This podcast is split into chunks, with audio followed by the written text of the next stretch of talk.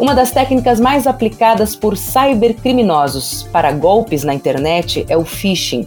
Esse tipo de fraude eletrônica existe há pelo menos 25 anos. Então, por que, que a gente ainda cai nesse tipo de golpe? Esse é o assunto do Safe Talks de hoje. Safe Talks, o podcast feito por e para quem respira segurança da informação. Olá, eu sou a Gabriela Brandalize, bem-vindos ao Safe Talks. Como vocês sabem, a gente sempre traz aqui os principais temas relacionados ao setor de cibersegurança para que você fique por dentro desses temas e tendências. Quem apresenta o podcast comigo é o André Pastre, nosso especialista em cibersegurança. Tudo bem, André? Fala, Gabi, tudo bem? André, você já caiu em golpe de phishing? eu vou dizer para você que eu já caí, não me orgulho muito, mas a pergunta aqui é por que, que a gente ainda clica nesses links maliciosos, André? É legal, excelente pergunta, viu, Gabi? É, hoje em dia, não mais, né? A, a idade, a maturidade nos traz um pouco de experiência e nos ajuda aí na caminhada, mas às vezes a gente corre alguns riscos e quase tropeça, né? Mas já caí, já caí sim, já acabei escorregando em alguns e, Felizmente não foram tão trágicos, né? Foram 100% contornáveis, mas hoje em dia a gente tem visto uh, esse ano aqui, né? O, a estimativa o Brasil é o, é o, quinto país do mundo que mais sofre uh, esse tipo de ataque. Então, assim, todos nós estamos vivendo uma enxurrada de ataque de phishing, né? E até para nos ajudar a falar um pouco desse tema, eu trouxe aí um, uma pessoa muito legal que tem bastante conhecimento também, fala bastante de segurança, o nosso grande mestre aí, Matheus. Tudo bem contigo, Matheus? Fala, Andrezão. Fala, Gabi. Tudo bem? Como é que vocês estão? Tudo bem, Matheus. Bom que você veio. Matheus, inclusive, que faz vídeos para o YouTube, né, Matheus? Falando desse assunto de cibersegurança, né? É, na verdade, eu tenho um projeto exatamente pensando na conscientização de segurança, que é a grande arma contra o phishing. Na verdade, você pode falar de tecnologias, mecanismos, mas é o que o André falou é experiência, maturidade e treinamento. Acho que isso é os pilares aí contra o phishing. Matheus, pegando esse gancho, cara, por que, que as pessoas ainda caem em phishing? Porque é um assunto falado, a gente tem cases é, de, de grandes empresas que sofrem ataques, uh, tem todo o seu conteúdo criptografado. O que está acontecendo? Por que, que a galera ainda vê lá, ah, desconto no Netflix, 30 contas por 2 dólares, eu vou clicar, é para mim. por que, que eles caem nisso? É exatamente é o que a gente estava comentando, né, Andrezão? É um problema das vezes a pessoa fazer algo no automático, acontece muito isso. E também é algo que a pessoa falta uma conscientização de tudo aquilo que ela engloba quando ela está no seu meio corporativo e até no seu meio pessoal. Embora a gente vê que ainda acontece muito, mas cada vez mais a gente vê que as empresas, que a mídia, ela tem falado muito sobre a privacidade do dado e o valor do dado. Você já deve ter ouvido falar por aí que o dado é o novo petróleo. Dado ele se tornou algo tão valioso que as, as empresas, os governos, cada vez mais estão criando iniciativas para as pessoas tenham essa conscientização. E para isso, né, para que você consiga ter essa conscientização, você tem que ter, além da maturidade que a gente comentou, você também tem que dar valor àquele seu dado, porque você tem que pensar nele como seu próprio dinheiro. Hoje você tem um dado exposto, né, que muitas vezes acontece por falta de controles não só nosso, mas também de outras empresas, acaba expondo você de uma forma muito intrusiva. E essa intrusão, essas empresas que acabam arrematando esses dados, muitas vezes de forma ilícita, tem uma chave de ouro na mão, porque ela consegue entender tudo o que, que você gosta, tudo o que você faz, todos os seus acessos, quais músicas que você gosta, quais produtos que você seleciona quando você vai no supermercado. Então, hoje o nosso dado é muito nosso passo a passo, né? Como se eu conseguisse seguir você por todas as ruas onde você caminhar. Eu sei quem você conhece. Ah, eu conheço o Zezinho. Eu sei que a, a Gabi conhece a Dona Maria, que ela passa na quitanda da tia Ruth. Eu sei tudo sobre a vida dela. Então, por isso que é, é tão importante a conscientização. Mas é o que você falou, ainda a gente falha muito, exatamente porque a gente age no automático, a gente não dá valor para o nosso dado. É, você comentou um ponto muito interessante. A gente não valoriza o nosso dado, né? Nós estamos acostumados ao papel. Então, assim, é, em, em tempos de pandemia, né, um, um, algo pandêmico global, é, o mundo se reestruturou, né? Eu mesmo, eu, eu revalidei minha, minha habilitação, minha CNH, tudo online, mandando fotos e, e consegui resolver todo esse problema. E até em relação ao dado que você comentou, um caso legal foi, por exemplo, um primeiro-ministro da Austrália, que ele postou, uau, finalmente voltando a viajar, e ele postou uma foto do cartão de embarque dele. E ele foi hackeado, porque um hacker pegou ali as informações do cartão de embarque dele e conseguiu stalkear e buscar informações, e, e ele, cara, ele conseguiu fazer uma ligação no telefone pessoal do ministro da Austrália, do primeiro-ministro da Austrália. Oi, seu primeiro-ministro, ó, oh, seus dados foram expostos.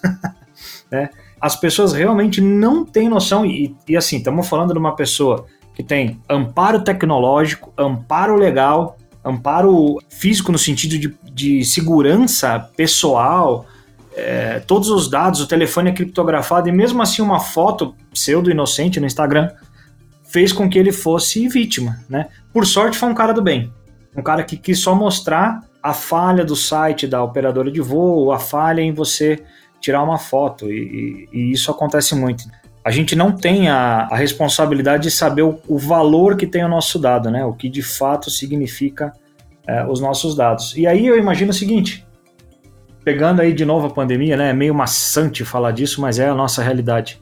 Todo mundo foi trabalhar em casa, nossas máquinas corporativas foram para dentro da nossa casa, e aí nossos filhos, nossos amigos, a gente vai fazer algum trabalho de escola, alguma coisa, acabam usando a máquina da empresa. E aí eu corro outro risco, né? Porque além de eu ter o não controle do dado pessoal, eu tenho outras pessoas acessando dados uh, diferentes e expondo mais essa situação. Você acha que isso daí pode gerar impacto, cara, nesse aspecto? Com certeza, Andrezão. É o que você comentou, né? Até levando isso para o mundo phishing, né? Quando a gente pensa num ataque phishing, que a Gabi comentou no início, cara, é algo tão antigo, mas a, a, grande base do phishing é eu conseguir armazenar o maior número de dados possível daquele, daquele meu minha vítima, né, o meu target, né? Então, quando você falou que o, o, ministro ele tirou a foto de uma passagem aérea, embora ali eu não vou ter o, o, o e-mail, né, que seria, ah, qual que é o e-mail do primeiro-ministro aí? Eu não sei. Mas se fizer parte de eu saber um dia, eu já sei com qual companhia aérea ele viaja, qual aeroporto ele vai, e tudo isso me cria insumos para eu conseguir te atacar de uma forma numa engenharia social, que a gente falaria, né? Então, por que, que as pessoas clicam? Porque, cara, eu tava pensando em Netflix, eu pensei em Netflix esse dia, comentei, pesquisei na internet, deixei meus dados expostos ali, o cara sabe o que, você tá buscando e ele vai atrás dessa informação ali. E o que você falou da, da pessoas em, em home office, né? É exatamente que elas saíram daquela cobertura que elas tinham no meio corporativo, né, André? Então, as pessoas que estavam ali em home office, antes ela tinha ali um acesso mais controlado dentro da rede corporativa, vamos dizer assim, e ela pegou toda aquela informação e levou para sua casa. E aí você tem sérios problemas que as empresas precisaram lidar, ou estão lidando, ou infelizmente não tiveram nenhuma ação, que a gente vê muito caso do tipo. Porque um dado que era controlado agora é um dado aberto. Então, como que eu vou garantir que os dados da minha empresa, que estão na máquina da Gabi, que estão na máquina do André, eles vão estar seguros? E tudo isso vai cair no final, se eu não tiver esse tipo de segurança, eu estou suscetível a qualquer tipo de ataque. Sendo ele aí que a gente está comentando de phishing, sendo ele uma engenharia social, seja ele um, um ataque direcionado para roubo de dados. Então, isso de fato na pandemia mostrou a necessidade de você investir em tecnologias, processos e treinamentos relacionados a esse assunto. Porque as pessoas, mesmo tendo maturidade na utilização da tecnologia, né? Porque o termo phishing tem lá 25 anos de idade, né? foi criado aproximadamente em 96. Era o roubo de, de contas de acesso à internet lá do AOL, do American Online. E de lá para cá, eh, quem usava computador nessa época, hoje tem aproximadamente 30, 40 anos de idade. Então a pessoa tem uma maturidade de vida de não cair em certos golpes pessoais. Mas uma coisa que eu percebo é que, mesmo às vezes tendo ferramentas e tendo maturidade, a pessoa não tem um treinamento específico para lidar com a situação em si, para identificar phishing. Meu ponto de vista é que eu acho que falta treinamento específico para essas pessoas e ferramentas. Falando assim, treinamento de pessoas, tem como eu treinar pessoas, porque tem aquele velho ditado, né, que diz que não se ensina novos truques para cachorros velhos. é possível ensinar as pessoas de 30, 40, 45 anos, que é o maior grupo operacional de trabalho hoje do Brasil, uh, ensinar essas pessoas, em termos de treinamento, a não cair em phishing? Com certeza. É, existe muito um preconceito que as pessoas acham que o, as pessoas que têm mais idade vão ter essa dificuldade e vão cair em phishing. Existem pesquisas que já mostram que é o contrário. A maioria dos jovens são responsáveis pelos phishings que ocorrem na internet. E é o que você comentou, o phishing, como a sociedade, ele evolui também. E a parte de treinamento é essencial, né, Andrezão? Porque se você pega, né, e aí entrando um pouquinho mais a fundo quando a gente fala sobre a LGPD que está tão em alta, um dos requisitos do artigo da LGPD, se não me engano, artigo 42 ou 39, mas enfim, não vem ao caso, ele fala que as empresas precisam investir sim em treinamentos de conscientização e segurança. Parou de ser algo que, putz, que legal que a sua empresa investe, para que, cara, sua empresa tem que investir e tem que provar que investe. Porque é exatamente isso. O treinamento, ele é o dia a dia, ou seja, se a ameaça evolui, eu tenho que evoluir em conjunto. Um jogador de futebol, ele não treina uma vez só para ir para o jogo e para outro jogo ele vai estar tá sempre pronto. Ele tem que treinar dia a dia, porque ele sabe que o futebol evolui. Um dia marca de carrinho, outro dia de cabeça, daqui a pouco de cabeça não, fu não funciona mais, é só chutando do meio de campo. E é exatamente na área de segurança da informação, entendeu? Então hoje existem plataformas pagas que onde as empresas conseguem criar, como se fosse uma, a gente chama de gamificação, né? Então, joguinhos interativos que a galera vai entendendo como que o hacker pensa, onde que ele quer chegar, e baseando-se nisso, você consegue ali preparar o seu profissional. E Existem plataformas gratuitas, treinamentos, workshops que as empresas conseguem fazer. O que eu queria trazer nesse ponto é que isso precisa ser constante. Dar um treinamento de conscientização e segurança da informação não é fazer uma vez no ano, é testar, é treinar e testar. Então você tem hoje plataformas que simulam phishings, né? Então você existe uma plataforma da própria Sophos, né? Fish Threat, Threat Phishing, não lembro agora. Tá, tal campanha de phishing da vida, né? É, você consegue montar uma campanha de phishing dentro da sua empresa e baseando nesse resultado, você consegue direcionar treinamentos é, mais efetivos para aquelas pessoas que estão tendo mais dificuldade. Não é para pegar o treinamento e demitir a pessoa, né? Não, não faz sentido se for nesse tom mas é exatamente para que você consiga evoluir a maturidade das pessoas, tá? Isso é bom tanto para a empresa quando ela também está na casa dela, com seus pertences ali, com seu celular, tudo isso em prol da segurança e da conscientização dela. É, naturalmente, né? Mesmo que o celular da, da, do usuário seja pessoal, né, e não de trabalho, se ele cair num phishing, é, ele tem informações do trabalho no celular pessoal dele. O WhatsApp dele não é corporativo, é particular, mas ele conversa com pessoas do trabalho, com clientes, com fornecedores, enfim, é, faz todo sentido. Exato. E aí uma coisa, uma coisa importante, né, que, que a, a, você até comentou, né, as pessoas não sabem o que fazer depois que ela caiu. A maioria das pessoas, elas ficam quietas, e isso pode agravar ainda mais a situação. Estou no meio corporativo, percebi que cliquei num link que talvez fez um download, talvez eu acessei uma, um site que não era um site oficial do que dizia aquele link, é, se eu conseguir comunicar, você agiliza até o, tra o, o, trabalho do time de tecnologia e segurança, porque já sabe que ocorreu um incidente. O André que ele reportou que de fato ele clicou no link que fez um download ilícito para a máquina dele, ou ele acessou uma página que possivelmente estava infectada. Isso facilita muito. Você não tem que cair num, num phishing e ter vergonha disso. Porque é o que a gente falou, é a segurança da sua empresa e a segurança dos seus dados que está em jogo. E a gente fala também até de, putz, cair num phishing na minha conta pessoal do banco. Hoje o banco, ele quer que as pessoas liguem e falem, olha, tô recebendo SMS de tal número dizendo que é você, tô recebendo aqui links de sites dizendo que é o Itaú, dizendo que é o Bradesco, dizendo que é o Santander. Por quê? Essas empresas elas possuem ferramentas antifraude, ferramentas anti-phishing, e a informação que alimenta esse machine learning, né, esse aprendizado da máquina, Quanto mais informação ela traz, mais a, a, as ferramentas, os grupos, a, as pessoas conseguem detectar aquela ameaça. Então isso é muito importante hoje. Se você caiu no phishing, avise, não fique quieto, não guarde para você, não ache que isso é um problema. Todo mundo cai, todo mundo é, não, é, não é uma vergonha, né? Não é uma algo assim. Cara, cai no phishing, fiz caca, cliquei onde não devia, né? Exatamente. E o que você falou, phishing não só é e-mail, tá? Você pode receber uma ligação, ah, Gabi, tô aqui com seu chefe, ele tá perguntando qual que é o e-mail, tal, tal, tal. E às vezes não é o calor do momento, pois aí eu falei. Opa, e depois que eu vou ligar os pontos, né? Puta, caí num vishing, que eles chamam, né? Que é o voz, é o vishing. Acontece bastante, tá, gente? E uma coisa também, aproveitando, Matheus, que você está falando sobre isso, que eu fiquei pensando, é que muita gente acha que quando a gente pensa no, no, criminoso cibernético, é um cara que vai entender necessariamente mais de sistemas, de tecnologia, mas é também um criminoso que entende muito de comportamento humano, né? Ele entende muito de pessoas, isso é que é interessante, porque nem sempre esses golpes são golpes complexos, né, em termos de segurança cibernética. Ele não teve que arrombar um, né, assim, teve que invadir um sistema ou, é, enfim, a questão do golpe de phishing é justamente essa, essa percepção do que faria uma pessoa, né, uma pessoa clicar, né? Isso eu acho que é um, um alerta importante para as pessoas entenderem, né? O que as pessoas têm a sensação às vezes é que elas, não, eu nunca cairia numa coisa assim.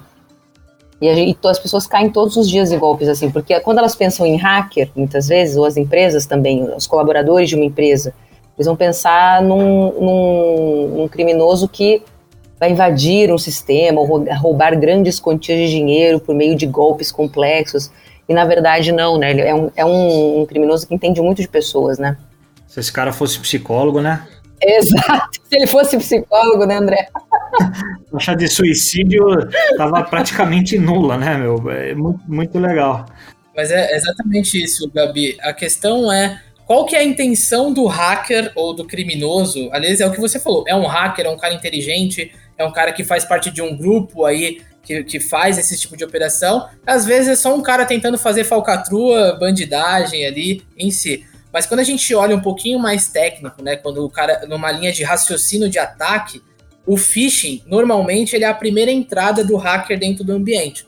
Então, quando ele consegue captar a mínima pessoa ali do cargo que seja, né, a pessoa que está ali num cargo abaixo, não é um cargo C-level, é onde ele consegue entrar. E a partir daí ele inicia um ciclo de ameaça, né, que a gente chama de ciclo de ameaça de ataque. O phishing ele, ele é tão problemático, às vezes a gente pensa, ah, o cara só quer roubar meus dados, o cara só quer tentar me, me fazer pagar um boleto. Não, ali ele vai ser a porta de entrada para ele, ele fazer algo muito maior, que a gente está vendo aí na mídia, ransomware, criptografia de todas as unidades, tal, tal, tal. E muitas vezes eles iniciam lá atrás, alguém acessando um arquivo malicioso, o cara conseguindo entrar dentro da rede, ele ficar dentro da rede por um longo período aprendendo como que é a rede, onde estão os acessos. Isso em, em cyber a gente chama de persistente ataque. Eu consigo fazer, ficar dentro do meu, do meu alvo de forma persistente, contínua, às vezes durante meses. A gente fala da Microsoft lá do caso que teve da SolarWinds, os caras conseguiram ficar lá por mais de seis meses dentro do ambiente da Microsoft sem nem ser notados e porta de entrada normalmente vai ser o usuário final. É, quando a gente fala de comportamento, né, Matheus, a gente brinca tal que ah, os caras poderiam ser psicólogos, mas na verdade existe, né, o Maitre Attack ele classifica todos os TTPs, né, todas as técnicas comportamentais, então parece que esses caras manjam muito de comportamento humano. Mas os sistemas, mesmo, mesmo ele conhecendo um pouco de comportamento humano, eu acho que ele vai muito mais na linha de entender como que a machine learning do Sophos, do Trend, ou seja lá de qualquer um desses fabricantes, se comporta na análise de um phishing que está sendo recebido ali por e-mail, por exemplo, né, um spear phishing ou, ou, ou, um dragonfly, alguma coisa nesse sentido, e ele entende como que a, como que a IA vai receber, vai equiparar os dados para classificar como um phishing ou não, e o cara segue aquele roteirinho do, do Maitre. Eu fico impressionado porque é simples, é público, você dá uma, uma googlada Maitre Attack Phishing, ele já te abre todo o, o caminho e como se remediar disso. Mas muitas vezes eu chego a pensar que dentro das empresas, além de eu ter que ter a, o treinamento para o usuário, talvez os técnicos que operam e mantêm os softwares, os, as técnicas anti-phishing, os caras também precisariam sofrer treinamentos técnicos no sentido de análise de ataque. Da mesma forma que tem uma gamificação para usuário, onde tem as campanhas de phishing, Uh, eu acho que deveria também ter uma gamificação para o cara que é técnico, para ele ser treinado, para ele ver e falar assim: pô, isso daqui é um ataque em nível tal, é uma TTP a 1963, é um spear phishing, aí o cara tomar as, as ações, né, cara? Como é que você enxerga essa, essa, essa questão do técnico também ser treinado? Então, show de bola, Andrezão. Concordo plenamente com você. Eu, a minha função aqui na empresa, né, na ISH, hoje é de arquiteto de soluções e a gente acompanha muito essa evolução, né? É o que você falou, antes a gente olhava para a linha de assinatura de antivírus, né? Ah, detectar um malware, lança uma vacina. É muito parecido com o Covid, né? Só vai ter vacina para o Covid quando o Covid existir, causar um problema enorme, e aí vamos correr atrás da vacina. E se você olhar para o mundo das máquinas, funcionava da mesma forma, né? E hoje a gente entrar entrando no mundo que o Andrezão comentou, análise comportamental, análise de técnicas de invasão e a, as ferramentas ali cada vez mais se aprimorando. Mas o que você falou, de fato, é, é verdade, André. As empresas às vezes não pensam nem nos treinamentos dos profissionais comuns, muito menos nos profissionais técnicos, né? Mas a gente já vê no mercado algumas empresas norte-americanas que conseguem montar esses simulações de ataques reais. Que, se não me engano, a sigla é o BAS, mas agora não me pergunta o que é o BAS, que eu não lembro. é tanta sigla que a gente fala no dia a dia. Mas é, é exatamente. É você, você pegar uma plataforma que está em nuvem você dizer aonde que está o seu ambiente, os IPs, os domínios relacionados, e você criar uma campanha ali de ataque para exatamente treinar os seus profissionais. Se a gente levar para os filmes americanos de, de guerra, é o dia de treinamento. Cara, vai colocar helicóptero para cima, a marinha vai para o mar, o soldado vai para a terra, e vamos fingir que tem um inimigo lá, um inimigo real, e vamos aplicar as nossas estratégias para ver se de fato elas estão sendo efetivas ou não. Então a gente vê cada vez mais as empresas que têm já um nível de maturidade mais elevado comparado ao mercado brasileiro, elas investindo aí nessa questão de conscientização e treinamentos técnicos ali de simulação de ataque. Então isso é uma realidade sim e faz total sentido, né? Desde que eu tenha as visibilidades que eu preciso ter. Se eu não tenho visibilidade do que está acontecendo dentro da minha rede, como é que eu vou entender que está tendo um ataque? Hoje, o grande problema das empresas é esse também, né, Andrezão? As empresas, às vezes, elas investem em tecnologia, mas não são tecnologias que dão visibilidade. Ah, eu coloquei um antivírus aqui. Ah, mas tudo bom. O que, que o antivírus fez essa hoje?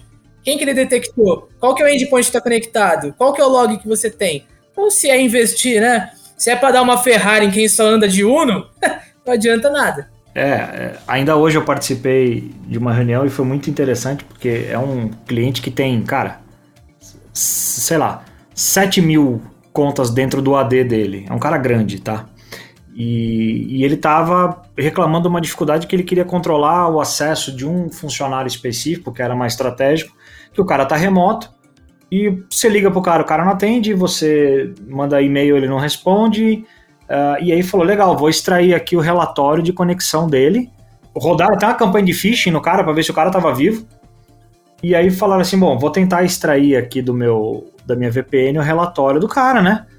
Aí o resultado veio da área de infra, desculpa, a gente não consegue contabilizar no bit, na ponta, se esse usuário ou outro está conectado, se ele está se conectando ou não. É o que você falou, às vezes o cara tem uma Ferrari na mão, mas ele não, não pilota, ela fica na garagem é, coberta, né? E assim, não adianta só ter ferramentas, né, cara? Porque hoje é muito simples. Hoje, hoje nós temos o nosso querido o Google, né, o nosso querido Google, que, meu, te dá caminho das pedras para muita coisa. Então eu vejo que muitas vezes as pessoas elas não têm nem a assim aquela iniciativa de buscar, cara, o que, que tem de produto, o que está acontecendo, quais foram os principais cases, os últimos cinco mais agressivos, né? Qual a classificação? Então assim, falta uma, uma disseminação de informação a nível de Brasil. Que eu vejo que nem que você comentou, tem muitas empresas é, norte-americanas, inclusive a gente tem uma empresa aqui no Brasil que ela atua com um padrão americano, que é a Hack Rangers, por exemplo. Os caras fazem cenas de gamificação. A gente já fez alguns projetos com eles e é um negócio muito bacana, cara. Mas ainda é, é pequeno, sabe? Você fala para as pessoas, assim, para as empresas, fala, meu, você precisa fazer essa gamificação para o usuário ter essa competição. O cara ganha medalha, o cara ganha troféu porque não caiu no phishing. Uh, e você pode dar até uma recompensa financeira para esse usuário, porque ele entende que os dados da tua empresa são específicos e seguros, né? Ele tem a consciência disso. E aí os caras viram e falam: ah, mas pô, isso, é, isso é besteira, né? A gente já tem aqui o antivírus, a gente tem um MDR que de análise comportamental, não só de assinaturas. E de novo, a pergunta de hoje é por que, que a galera ainda cai tendo tudo isso, né, Matheus? Pois é, exatamente. Mas é, é, vai cair exatamente nessas respostas que a gente deu, Andrezão. A falta de treinamento, a falta de maturidade tanto das empresas quanto das pessoas em relação a isso, e a falta de visibilidade. Eu acho que isso fecha e responde essas perguntas, né? O que você comentou, as empresas investem, investem em tecnologia, mas a gente entende que o elo né, mais estratégico do mundo de segurança da informação não são tecnologia, mas são pessoas. Então o investimento ele tem que ser balizado entre tecnologias e pessoas. Não adianta você jogar só para o lado ou jogar só para o outro, que o resultado vai continuar sendo o mesmo. Acho que é o grande ponto aí seria esse mesmo. É, exatamente. E frente a um muito provável crescimento que vai acontecer, eu estava vendo alguns estudos hoje que foram publicados, o mundo ele deve gastar assim para cerca de 300 bilhões de dólares até 2030. Todas as empresas é uma estimativa que tem assim de investimento em cibersegurança, porque o, o formato do negócio mudou. Eu me lembro, cara, que em 2008 eu, eu ouvia falar de home office né, com algumas empresas Cisco que já traziam essa vaga ideia e as pessoas diziam: Mas como trabalhar de casa? Hoje as pessoas olham no espelho e falam assim: Caramba, eu tenho que ir para a empresa toda semana, é, eu tenho que ir duas vezes por semana, isso é um absurdo. Então, assim, vai haver esse gasto. Então, é, é um mercado crescente. As empresas têm que entender isso, né? Chegou o momento de se preparar e de não brincar mais com isso, porque senão, é, inevitavelmente, a gente vai continuar ouvindo casos que nos deixam muito chateados, como o Renner, por exemplo. Nós temos colegas lá, né, Matheus, que, que sofreram aí por conta do, do, desses ataques que aconteceram aí pelo meio do ano, de já para junho, julho, agosto, e, e, isso daí traz um, um reflexo muito, muito delicado para todos nós, né? É isso aí, Andrezão. Concordo plenamente. Legal. Matheus, queria agradecer imensamente pelo papo, cara. Achei que foi muito, muito esclarecedor, porque é uma pergunta que, que, que muitas pessoas têm. Por que, que a gente ainda cai, né? E a gente viu que, que tem alguns detalhes aí que precisam ser levados em consideração com muita atenção e com muita celeridade, né? Algo que precisa ser tratado de forma muito séria. Matheus, obrigado pelo seu tempo. Muito obrigado, viu? Imagina, obrigado aí você, Andrezão, obrigado, Gabi, pela participação. Acho que é muito importante a gente trazer esse ponto que é o que a Gabi falou. Parece que é muito antigo, mas incrível que pareça, continua a estar no nosso dia a dia, né? Até lembrei de um agora rapidamente. A gente viu membros da cúpula do governo caírem em golpes de phishing relacionado ao WhatsApp. Pô, então até o presidente está caindo, né? Quem dirá, gente? Nós, réis mortais. Verdade. É isso aí. Obrigado, pessoal. Prazer sempre falar com vocês. Prazer é nosso. Obrigada, Matheus. Obrigada, André, também. E obrigada a você que acompanhou o podcast de hoje. O Safe Talks essa semana fica por aqui. Na próxima edição, a gente vai trazer mais um assunto importante do mercado de segurança da informação.